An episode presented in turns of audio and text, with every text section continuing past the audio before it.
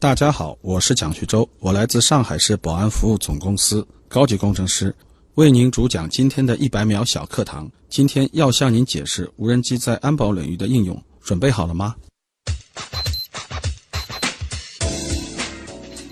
无人机是利用无线电遥控设备和自备的程序控制装置操控的不载人飞机。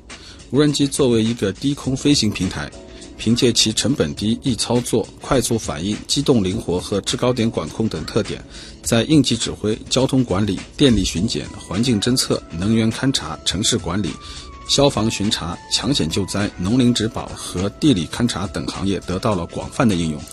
随着国家对三百米以下低空空域的开放，这就为无人机的行业应用提供了极大的便利。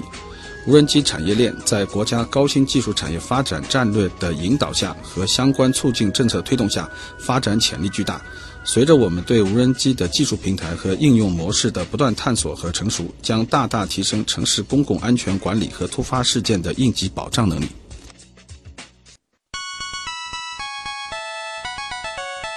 节目准备好了吗？正在将内容进行智能排列。嘉宾的情况呢？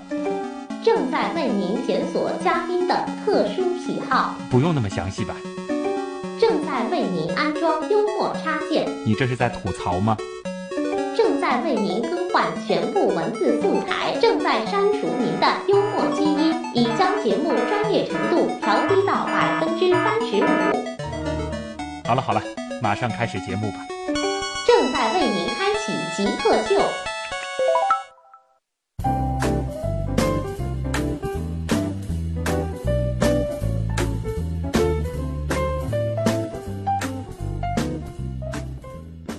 欢迎各位来到本周的极客秀。本节目由上海市科委支持播出。大家好，我是曾经用无人机拍过一次日出，也拍过一次日落的旭东。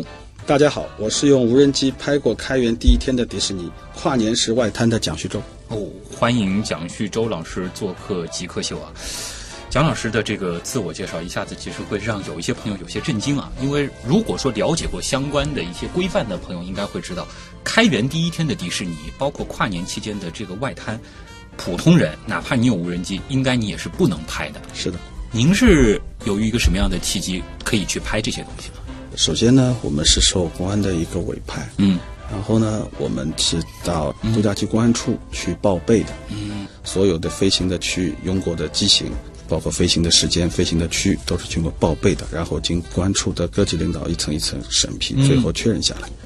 大家要知道啊，这个蒋旭洲老师呢，他其实并不是说是一个玩无人机的人，他而是用无人机其实是具体的应用到了这个工作。确切的来说呢，其实是整个的这个安保这一块领域的。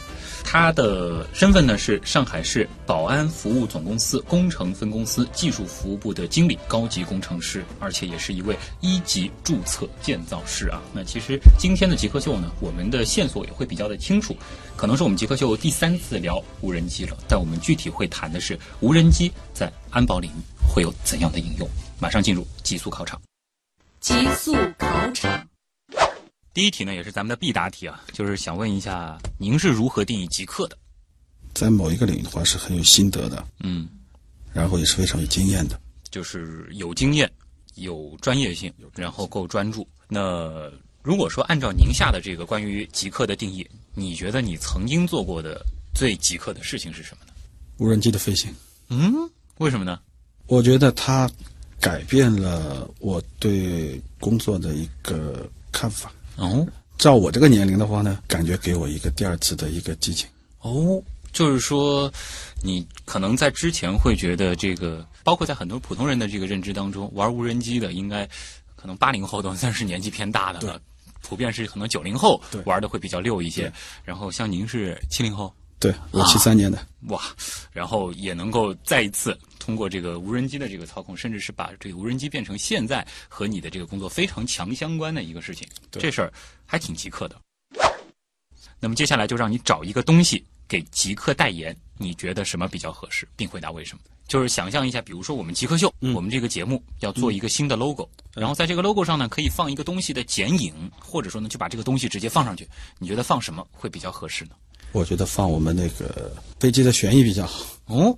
为什么呢？一飞冲天，对，这个不鸣则已，一鸣惊人啊！这不飞则已，一飞冲天。而且旋翼其实它代表的还不仅仅是说它可以往上飞，它还是有充分的这种灵活性，对，也可以在各个不同的平面停留，做出一些在以前没有办法做到的事情。对，嗯，很好。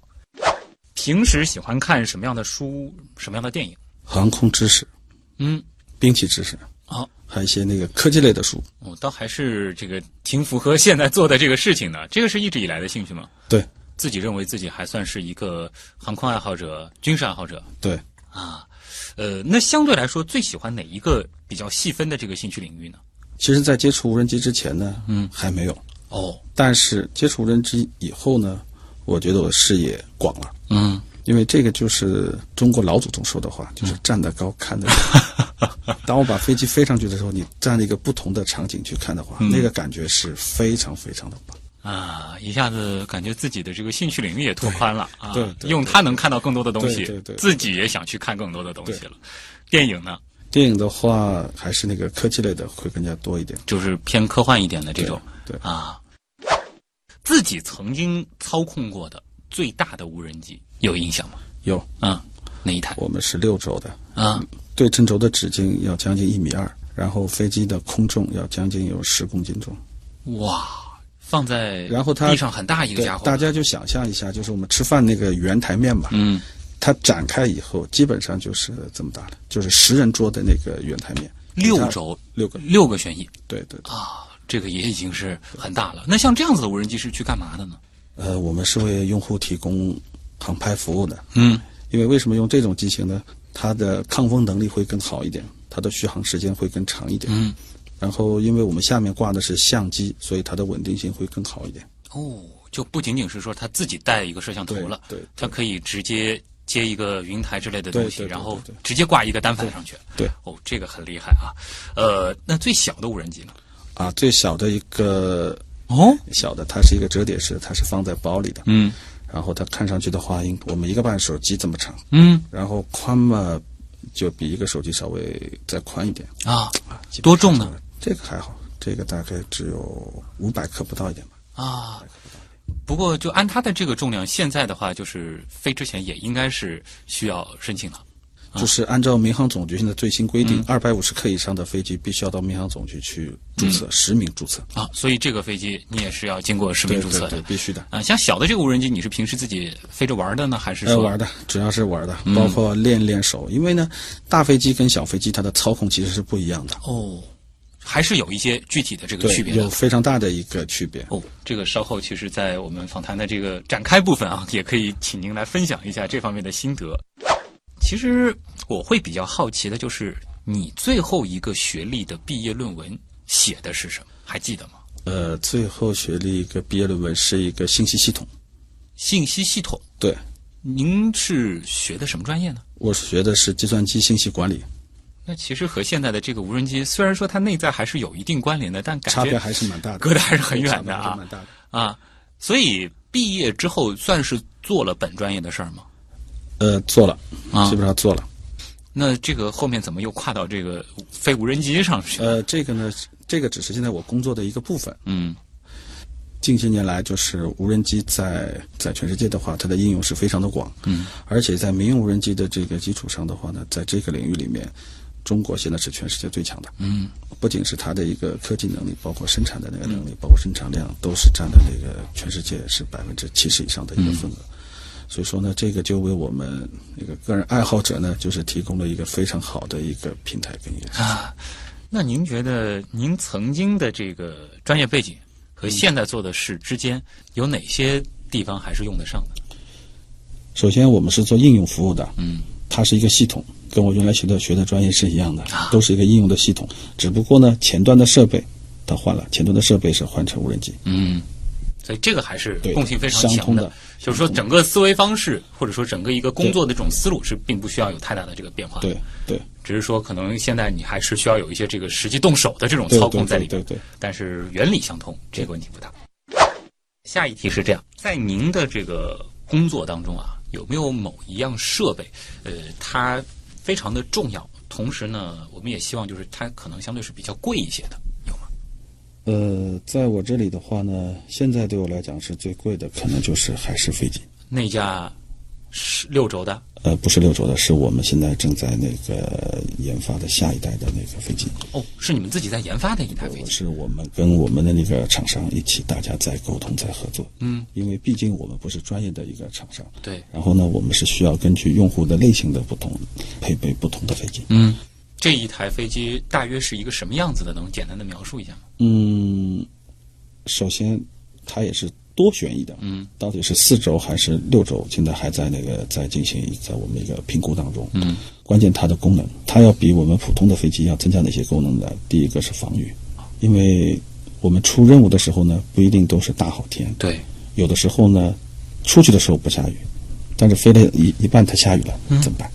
所以这个是要防雨，而且呢，就是像上海这个地方，因为平时我们大家一直在跟我们的团团队，包括其他这个省市的大家的爱好者，就像您刚才说的，因为我的考试是到北京去考，嗯。考证的，教我的都是九零后，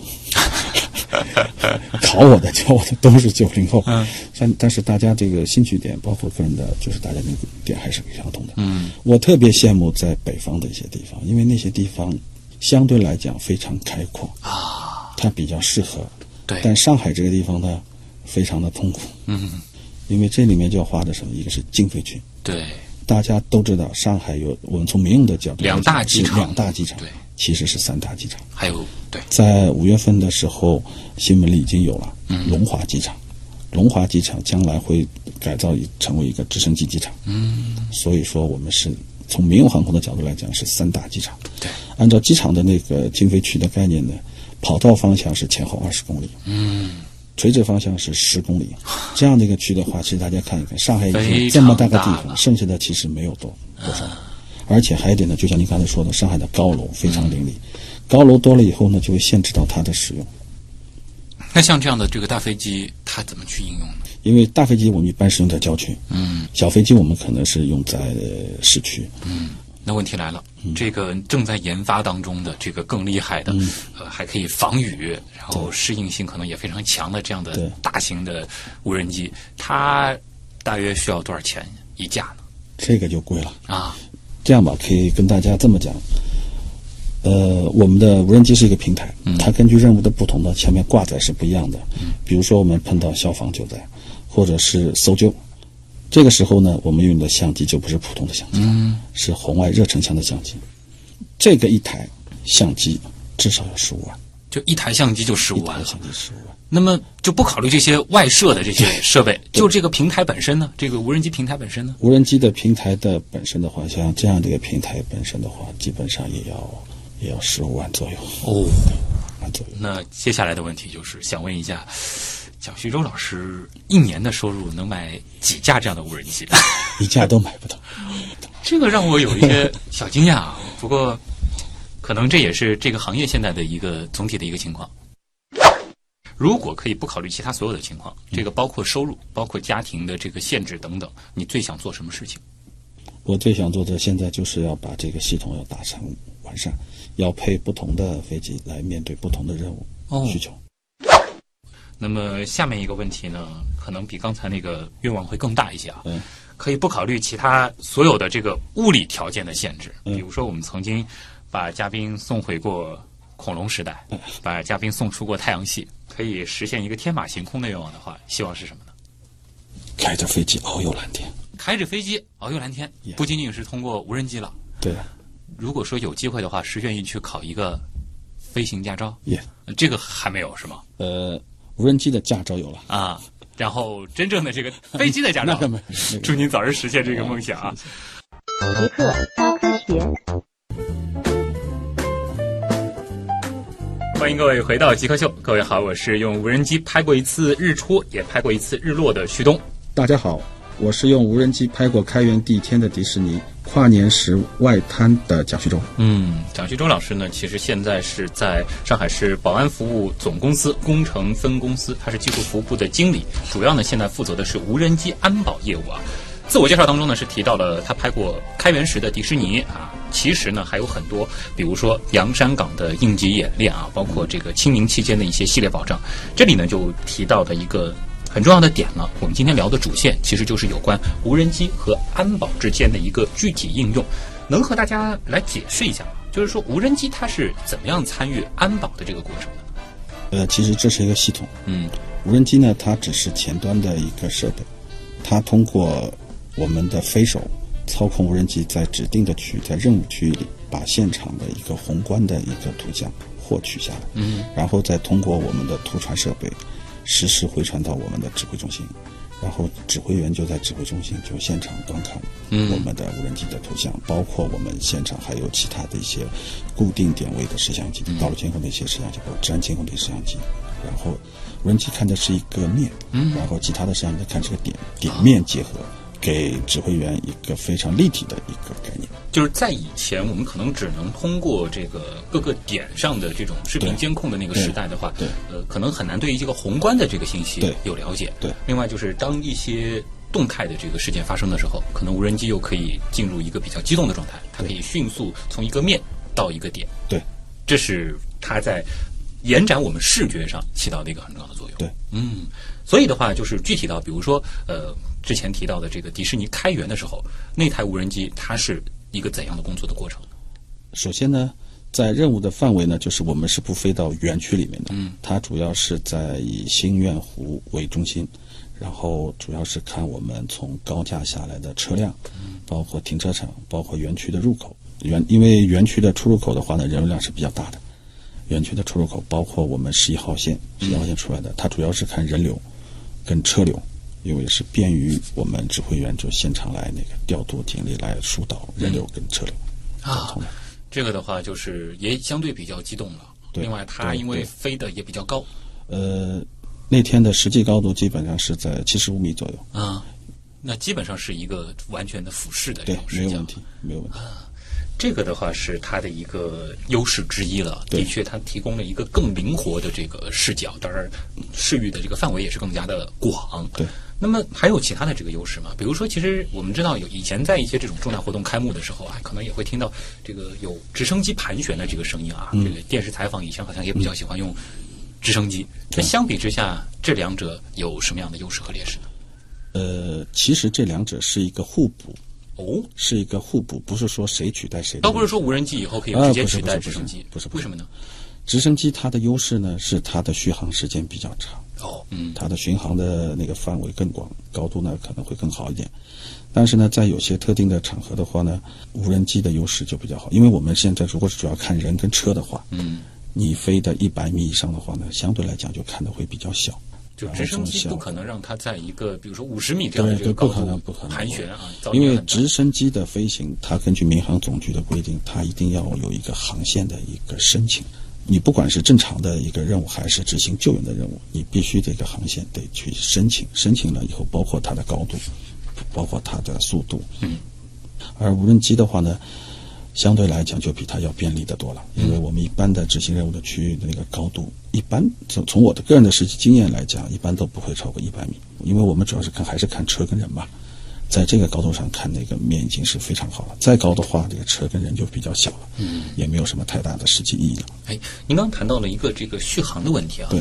但是我看您之前说到的几个场景，比如说这个迪士尼当时的开园，再包括这个可能元旦期间整个这个外滩的一个无人机的这种安全保障，又包括像是一些应急演练啊，或者说是清明节期间的这种，比如说对于车流啊、人流这样的一个监控，它所需要的这个持续的时间还是比较长的吧？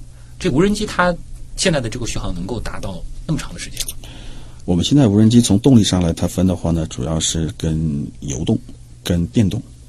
呃，我们一般现在军用的话呢，一般都是油动，因为它要考虑到它的是这个续航的时间嗯会比较长，但是它那个更多的是用的是我们的固定翼，包括大型的直升机上。嗯，然后我们现在呢，基本上都是在一个区里面，在一个这个区的话呢，一般不会超过一平方公里。嗯，在这个区里面看的话呢，其实用电动的更经济、更有效。因为大家知道，我们就是据我了解，就现在的直升机，你动一下的话，一个小时的成本就是十万块钱，哦，是非常高的。从这个经济上来而且对经济上来讲，它的确就有优势对对对，而且呢，呃，从我们现在这个角度上来讲，你一平方公里的话呢，范围里面，其实通过我们摄像机自己出去的这个视野，其实我们在天上飞能够飞个二十几分钟、半个小时。啊就我们那架大飞机的话，我们在松江清明保障的话，它的续航的在留空的时间，有效留空时间达到四四十分钟。哦，那考虑到就是说，我们可能一次可以给它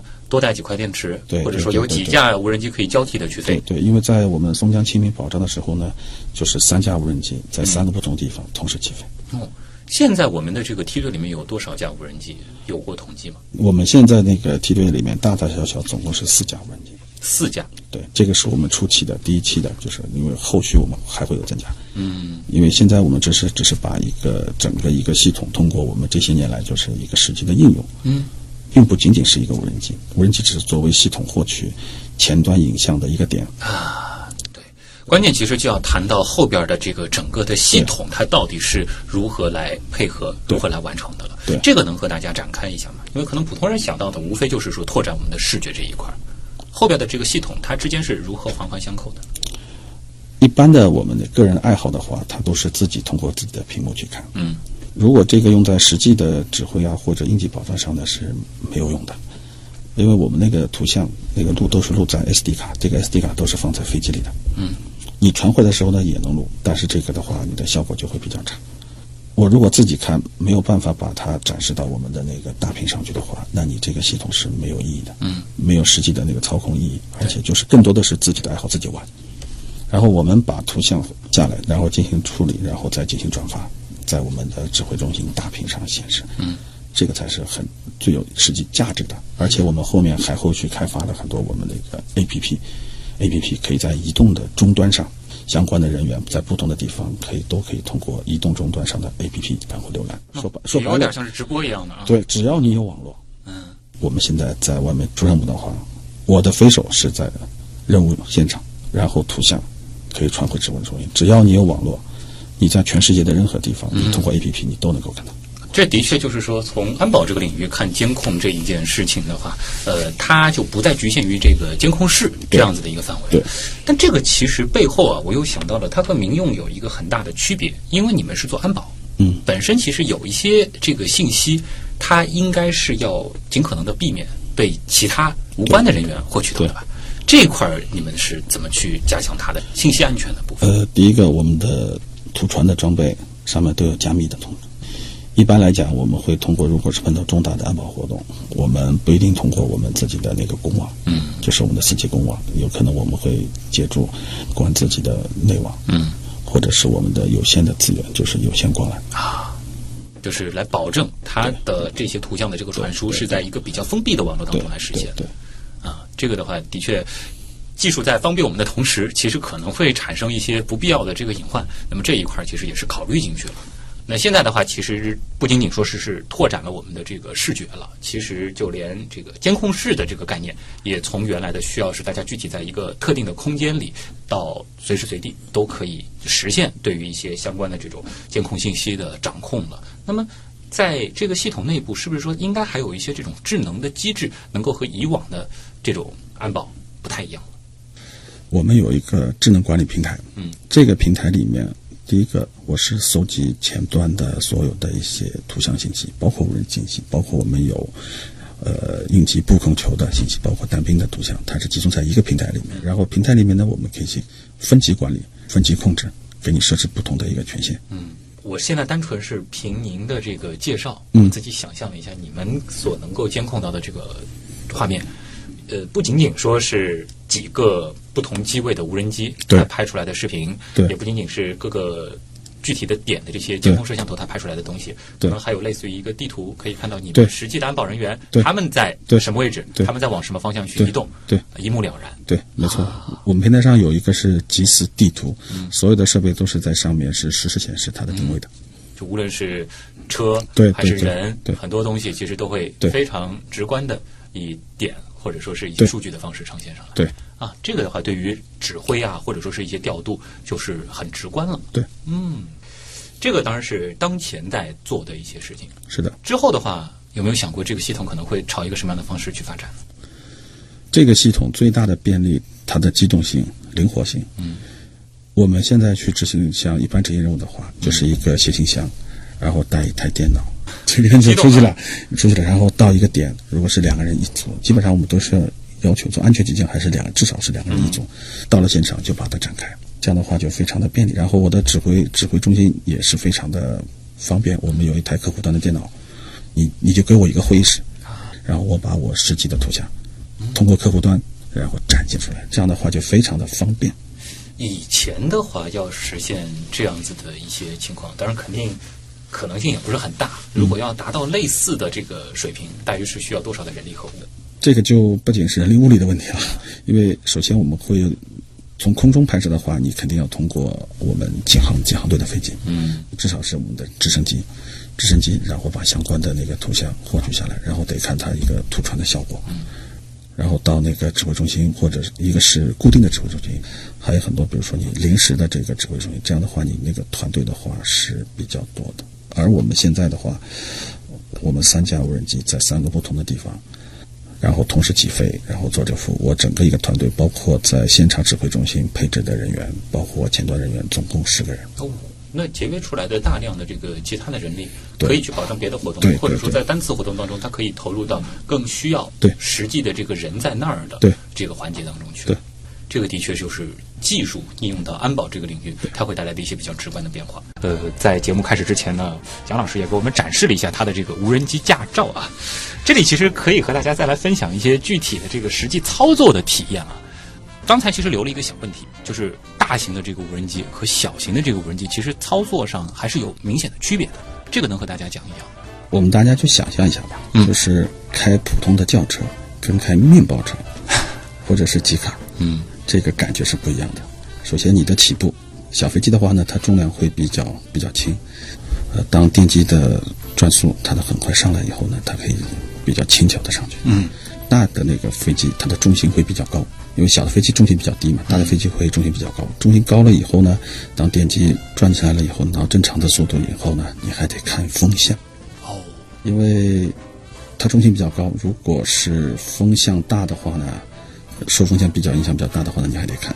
我印象最深的是，我们这次在松江清明保障的时候，三天在同一个地方是三种不同的风向，哦所以按照我们一般的来讲，我们都是顶风起飞。嗯所以说呢，在那个是那架大飞机的话，因为因为风力比较大嘛，所以说要比一般的加速的时间要会更长一点。嗯，就是那架前面提到的圆台面一样大的这个大飞机啊。这个的话，就是可能不仅仅是说是通过它传回来的这个监控的这个画面来判断你怎么飞了，啊很多时候还是需要用肉眼去观察它的。呃，这样的，我们一般的话呢，呃，作为无人机的飞手的话，一般我们小型无人机跟大型无人机是有区别的。嗯，大型无人机的话呢，它室内它在场内它会有自己的一个操控，但是它专门有一个起降手，嗯在场外负责飞机的起降。，no，然后我们的小型的无人，就像我们现在使用的那种，就绝大多数飞机，我们一般都是在我们现场就看着它，因为要看它的姿态，就看它的一个飞行。因为你如果光从相机看，看不出那个风向的，嗯所以你一定要看当时的风向，感觉它的风速，然后再适时起飞。因为不管是无人机还是有人驾驶飞机，出现飞行事故的话，最高的就是在起降、起飞和降落。所谓的这个炸机啊，几乎都是在这个时候会出现的这种情况。所以像大的这个的话，可能不仅仅是一个人操作了，一般是要两个人。一一个团队，一个团队一个团队来确保它的这个安全。因为其实大了以后的话，如果操作失误，它发生这个炸机或者等等的这个情况，不单单是财产的损失，有的时候还可能会影响到一些地面人员的安全。嗯，这里其实就涉及到了，您刚才其实给我展示了一下你的这个无人机驾照啊。嗯那无人机驾照它分具体的这个飞机的这个尺寸吗？就是我们现在的这个驾照的话呢，呃，从全中国的角度来讲，它是有两个，一个是我们中国民航的 AOPA 的这个协协会，嗯，还有一个就是跟我们体育局的，就是航模协会，啊它这两个那个驾照它是。但是呢，我们现在更更多的从我们这个角度来讲，从应用的上的角度来讲，更多的是要 A O A O P A 的。这张照好考吗？呃，这张照不好考，因为它里面是分从 A O P 的这个角度来讲，它是分三个档次，啊，一个是驾驶员，一个是机长，还有一个是教员。但是不管怎么考，它第一个是要考你的理论，嗯，第二个要考你实实操。就和考这个驾照一样。那您觉得和比如说我们普通人考这个驾照，嗯相比的话，哪一个更难考一些？那肯定是这个。这个要比驾照难考。对啊，因为飞机跟车最大的区别是什么呢？飞机是没有刹车的，就是而且一个是三维的，一个是二维的，这是两种思维方式。对啊，那这个的话，如果从考到就从开始学到最后考出来，大约是需要多长的周期呢？呃，如果你没有基础的话，你全脱产的话的话，如果你接受能力还是可以的话，应该讲实实在在的要一要一个多月一点，哇，全脱产的情况下，对，要一个多月。保保险的要一个多月一点，因为你要学很多东西。这还只是就是说飞手这个阶段，还没到后面您提到的这个什么机长或者是教员这个水平那那个还差远了，啊。这是刚刚入门。这个当然和真正的这个我们说实际载人的这个飞机，呃，这个可能难易程度还是有一定差距的对。但是它要比驾驶机动车的这个驾照要难考。对，因为就像您刚才说的，机动车是在平面，对，它是要立体的，它有八个方向嘛。嗯机动车是四个方向，前后左右，它是前后左右上下，还有横滚，左横滚右横滚嗯啊，它是八个方向。啊，那这张证我们说的实际一点啊，考出来之后它能干嘛呢？这个就像你开车一样，你能开车了，嗯，就是你能开飞机了。哦，就是说你能够驾驶的驾驶整个的就是合规合法的了。对了，合规合法。啊，它的话是呃，比如说你是多大这个型号以上，理论上其实没有这个证就不能飞了一般来讲，你只要去飞了，啊。你就应该去考证。嗯，因为考证的话呢，第一个你得掌握它的理论值，这理论值包括什么？一个是空中管制，因为地面你开车有交通管制，空中开飞机也有交通管制，而且你还得学会很多的专业知识，包括我们的气象学。嗯因为你飞机飞在那个天上的话，一个是受气候的影响变化比较大，刮风下雨大家都知道这个，还有一个呢就是电磁干扰。嗯，电磁干扰你是看不到的，那么你就得去学很多理论的知识、基础的知识。嗯，然后包括你去操作、去应应变了。其实考试并不要把你关掉，不是这个意思。你通过学习，然后你能掌握一些，一个是最基本的一个技能，还有一个呢就是一般的你如果碰到应急状况，你怎么去处理？嗯，因为就像我刚才说的一样，它是没有刹车的对。你你你如果碰到问题，哎，你慢点，你让我等一下就，行了？不可能的。你不像开车，你开在路上，你觉得车有问题，你可以把它停下来，刹车停掉。嗯，其实反过来说，也就是为什么这两年有关无人机，尤其是与它相关的一些负面的新闻，嗯，好像越来越多。对也是很多人在认识上，其实把无人机等同于一种智能的玩具。嗯，虽然说相比于以前，哪怕是直升机的这种航模，嗯，它的门槛操作上来说，可能是会稍稍的低一些，因为它很多东西智能了。但是不得不说，它其实依然你要用好它，在用的这个情况下，不对其他的人或设施产生影响的话，它还是一个技术活儿。对，一个技术活。比如说，我们要在一个地方，你说要起飞，那你得先要看这个周围是不是可以起飞。对，这个第一个判断是不是禁禁飞区。嗯，因为在我们的 APP 上，它可以实时显示你这地方是不是禁飞区，所谓的这个电子围栏等等，或者是嗯限飞区，对吧？像我们现在处的这个地方就是属于禁飞区，因为离虹桥机场比较近十公里以内啊对吧？啊，所以你别以为这个附近有一个公园，是一个看上去比较开阔的地方对，它实际就是禁飞区。而且还有呢，就是你要看你边上有没有那个高压线。嗯，这些限制其实还是非常多的对都会有啊。那么有关这个无人机到底应该怎么样这个合适的让它去飞，或者说在这个驾驶上面还有哪些技巧？其实稍后还有一些网友的这个问题也涉及了。那我们接下来就进入问题来了，把时间交给网友。问题来了问，题来了，问题来了，第一个问题来自紫色平原啊，他问：一般在岗时安防无人机通过什么方式工作？或者说，想要成为一名合格的安保人员，这个无人机需要具备哪些技能？他可能是把这个无人机看作是整个这个安保这个体系当中的一个员工了，或者说是具体的一份子了。那么，什么样的无人机它能够胜任安保这个岗位？呃，这样的，我们从呃操控的角度，它分两种方式。第一种方式呢，我是直接是飞手实际操控它的一个飞行，嗯它整个路线，包括去几个点，那个任务点，包括回来。还有一种方式呢，我事先跟它设定好路线，就 GPS 跟它定位好相关的路线，然后它根据路线进行飞行。如果是要作为一个安保来讲，关键还是要看它的任务的主体，它的任务的目标到底是什么。如果我是以巡视为主，而且这个场景是比较固定的巡视，定期的固定，只要周围没有太大的干扰，这个但是这个事先肯定要去要做一个非常详细的一个现场勘查。在周围的区域把那个相关的 GPS 点位定好，包括经度、纬度、高度，全部定好以后，相关的路线设定好，然后它进行一个周期的巡视。嗯。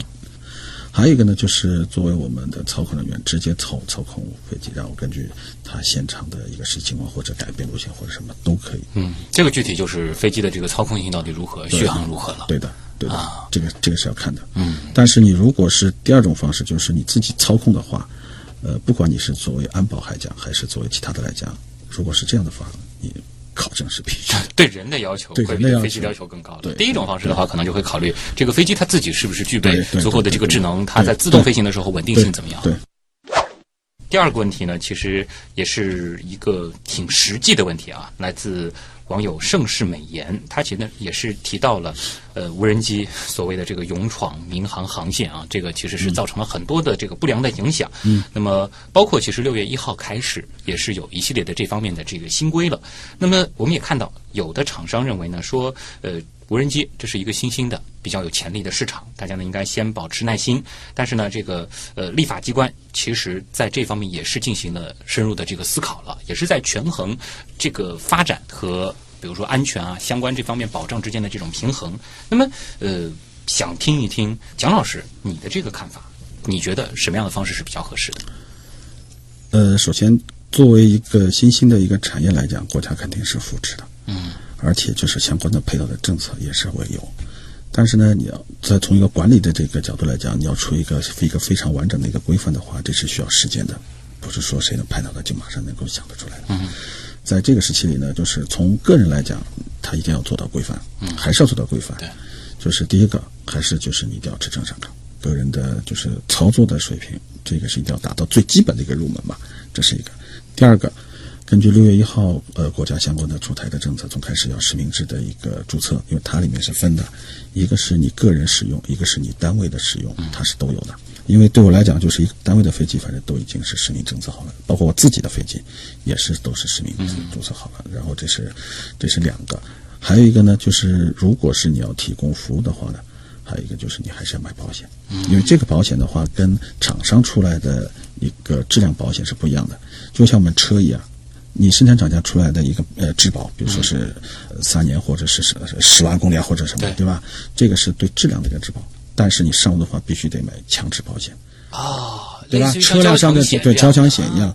然后呢，我们现在的话呢，就是我们公司对这块也是非常的重视，嗯，对每架飞机都是买了，一个是财产险，一个是责任险，哦，都是有的。就是说，无论是这个飞机自己它发生了一些故障，然后它本身产生的一些这种经济损失，另外就是如果说它出现了一些问题，对于周边的一些设施产生的一些这个经济上的这些损失，呃，都有保险公司可以去负责。对，因为我们就叫它一个，我们称它为次生次生灾害。嗯，只要是遥控的，不管是飞机还是车吧，啊遥控的话，它都会受到干扰，对，都会有干扰。无非的话呢，军用的话呢，它的抗干扰能力更强一点；嗯民用的话呢，它抗干扰能力稍微差一点。因为这个频率都是我们的国家物委会都是规定的，对两点两点四 G 啊，或者对吧？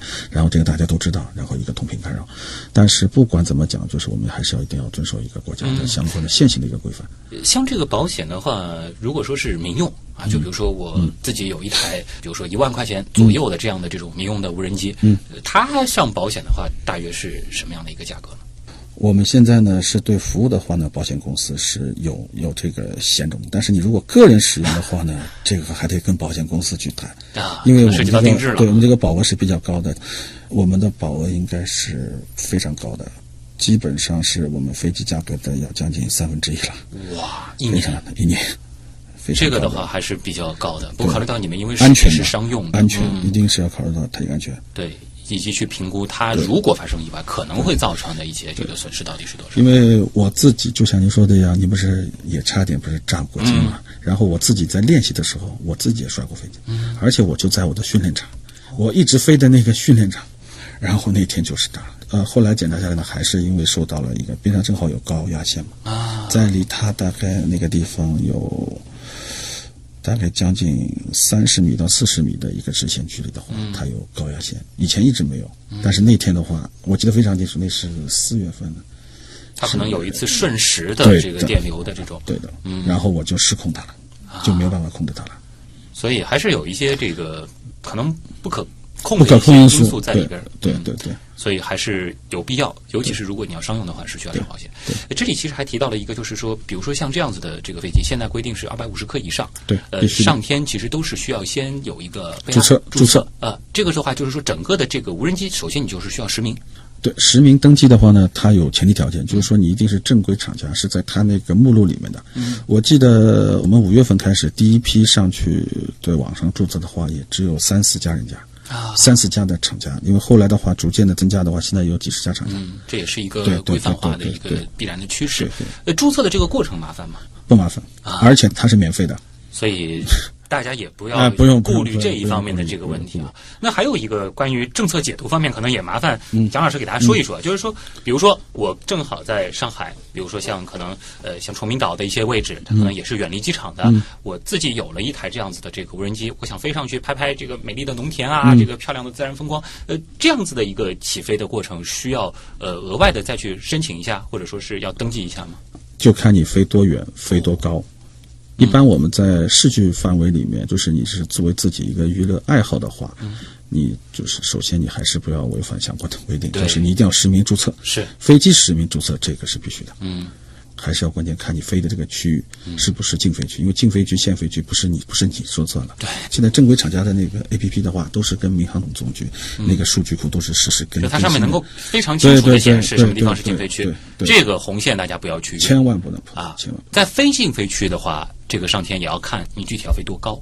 呃，禁飞区你是肯定不能够飞的，起飞都不行。是限飞区的话呢，它会限制你高度，啊比如说它会限制你到二十米的高度啊，或者是十米。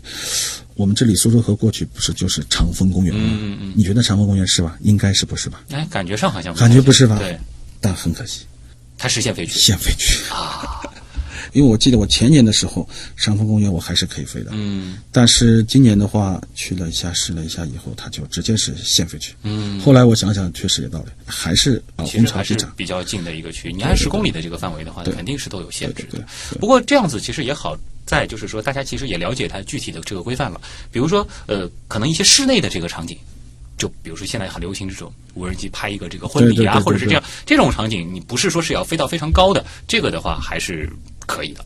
对，但是呢，这个对你飞手的一个水平，这个还是比较讲究。还有一个，你这个飞机还是要注册。对，你哪怕在室内飞，你只要飞起来就得要注，超只要它要正常的去使用，超过这个分量一定要去注册注。册它本身也不是很麻烦，也不需要你花什么钱，大家还是去备一个案啊，免得造成不必要的烦恼。嗯。下一个问题来自懒懒，他问：呃，蒋老师，您觉得无人机是不是会成为民用安防之后又一个潜在的蓝海市场呢？无人机作为一个技术手段，它在我们目前来讲呢，应该是它有一些应用的一个前景。嗯，但是呢，在不不同的区域，它的应用的这个范围是不一样的。就拿我们上海来讲，你市区跟郊区还是有区别的。嗯市区的话，就像您刚才我们说的高楼林立，因为为什么会它有危险呢？第一个，我们高楼多了以后，高楼跟高楼之间的那个上海人讲叫隔挡风，这个风向啊，它的风向跟风速一直在变的。啊，因为飞机再大，你上了天跟天比，你还是小，对，它容易会退。虽然说我们有那个 GPS 定位啊，或者是有辅助的，但是你一旦风大的话，很容易把你吹到那个建筑物上，这个话也是比较危险的。这是一个。第二个，也是我在最近半年里面也是碰到的一个问题，什么呢？就是指南针的干扰。因为大家都知道，我们那个飞机是 GPS 定位啊，这个 GPS 它只是告诉你一个经度、纬度跟高度。对，它的那个速度它可以测定，但是你要知道，你在这个地方的话，那你往哪儿飞呢？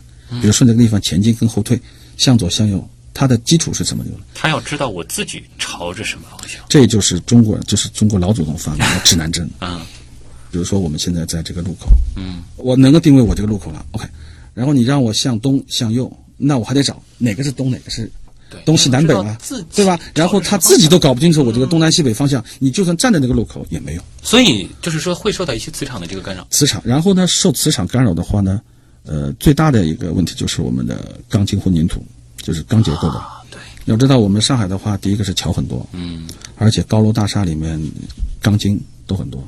嗯，还有呢，我们的地铁，现在我们的地铁非常发达。对你想，你在那个地铁上面，如果你这个地铁离地面很近的话，这个地方肯定有磁场干扰。是，因为你磁场干扰的话，我们现在那个 A P P 做的还是比较好的，就是一旦有这个基本条件不满足，它是不让你起飞的，这是从安全的那个角度上考虑。嗯，但是这样子其实带来了一个局限性，就是说它有很多地方就没有办法用它去飞。对，这个是在市区。那么在我们的郊郊区，它会碰到什么呢？高压线，是。还是高压线？高压走廊，嗯，对啊，所以还是有很多的这个地方，现在可能是限制了它的进一步的。所以说你要真正的要去飞的话，首先你要到这个地方，然后先先要先去一个现场看看，然后就去看一下，至少你要看一下吧，这个地方是不是限飞区，周围的那个环境是不是影响到你飞？从这个角度看来，就是说，如果这个无人机它要真的实现，可能像很多的这个概念视频当中，在未来的那种广泛的应用，无论是安防还是在民用，甚至是快递等等的领域，它不仅仅是说我们本身对于这个行业的这个规范，对于驾驶者的这个规范做到一个什么样的程度，还涉及到它自身的一些技术难点。能不能去克服对？同时还有整个的这个基础设施建设对，可能都有很多是需要去考虑到未来。如果说我们是需要去应用无人机的话，它应该变成什么样的？对啊，这才是一个真正可能可以考虑让无人机更深入到我们生活的一个方向。对。最后一问来自网友 Nick，他呢是问了一个比较实用的问题啊，估计可能也是一个这个无人机的小飞手，从拍摄的角度啊，这个拍摄影片的角度，不知道这个蒋老师有没有一些心得？怎么样用无人机拍出那种特别高大上的画面呢？第一个，它的高度是可调，嗯，它的高度啊，就是它不像我们传统的摄像机，它的高度，比如是装在车上的一个摇臂，它也就这么高度，它可以从起飞就从地面开始，一直可以升到一百多米、两百多米，只要它飞机能够飞的这个区域，它都行。从小场景到大场景，一种场景的大大小拍摄的一个角度、一个范围，而且它可以跟拍，而且还有一个什么问题呢？它可以飞到目标上空，摄像机垂直朝下。嗯，从头顶上拍，就像我们卫星，就像我们是。卫星云图这样的那个感觉，这个感觉是非常好的。这个以前无论是摇臂没有的。还是直升机，可能都很难做到这一点。对对对，因为它是挂在无人机的下方嘛，挂的都是挂在无人机的下方，对，把它一个云台，然后垂直朝下，这个的效果是非常好的。呃，我记得我们在迪士尼的时候，就是我们飞到了。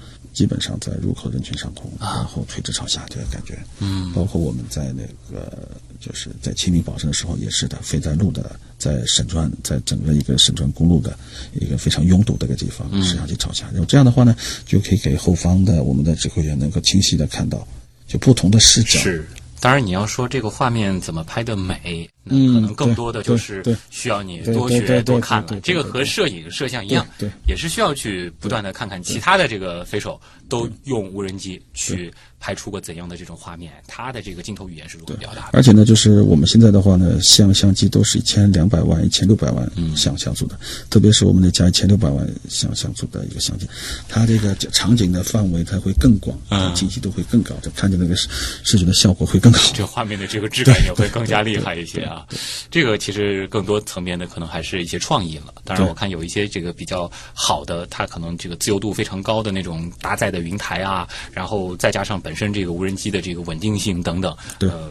甚至可以从特写再切换到一个垂直于你头顶对的整个大环境的一个这个航拍，呃这个就是大家想象力的事情了。嗯，总之，其实在，呃摄影这一块、摄像这一块，其实无人机目前还是展现出了一个非常好的应用前景啊。我跟很多朋友说了，就是你有一个自拍杆，嗯，你的自拍杆最多是多少？一米二吧。但是这个飞机你就当它，嗯把自拍杆延长。我们上次去庐山的时候，就是在险峰的一个顶上，然后我们就在那个平台很小的一个平台，呃，就是这个一半的桌子那个距离，下面就是悬崖峭壁，哇我们在这个上面起飞，然后倒过来拍，那个感觉会非常好。我往往在这种位置上，我就担心别是无人机第二局捡不回来 了。但事实上，相信这个设备，相信你的这个驾驶技术，还是不用担心的啊。今天还是非常愉快的啊！我们再一次从一个比较独特的这个和安保结合的角度，和大家聊了一聊无人机。那我们也相信，其实未来在各个领域越来越多的领域，随着一系列配套设施的成熟，监管的更加的这个完善，无人机依然是在近十年可以想象的会更加深刻影响我们生活的一个新的技术。感谢蒋旭忠老师，他呢来自上海市保安服务总公司工程分公司，他是技术服务部的经理。谢谢你，蒋老师。谢谢大家。那么以上就是本周的极客秀，我是旭东，咱们下周再见。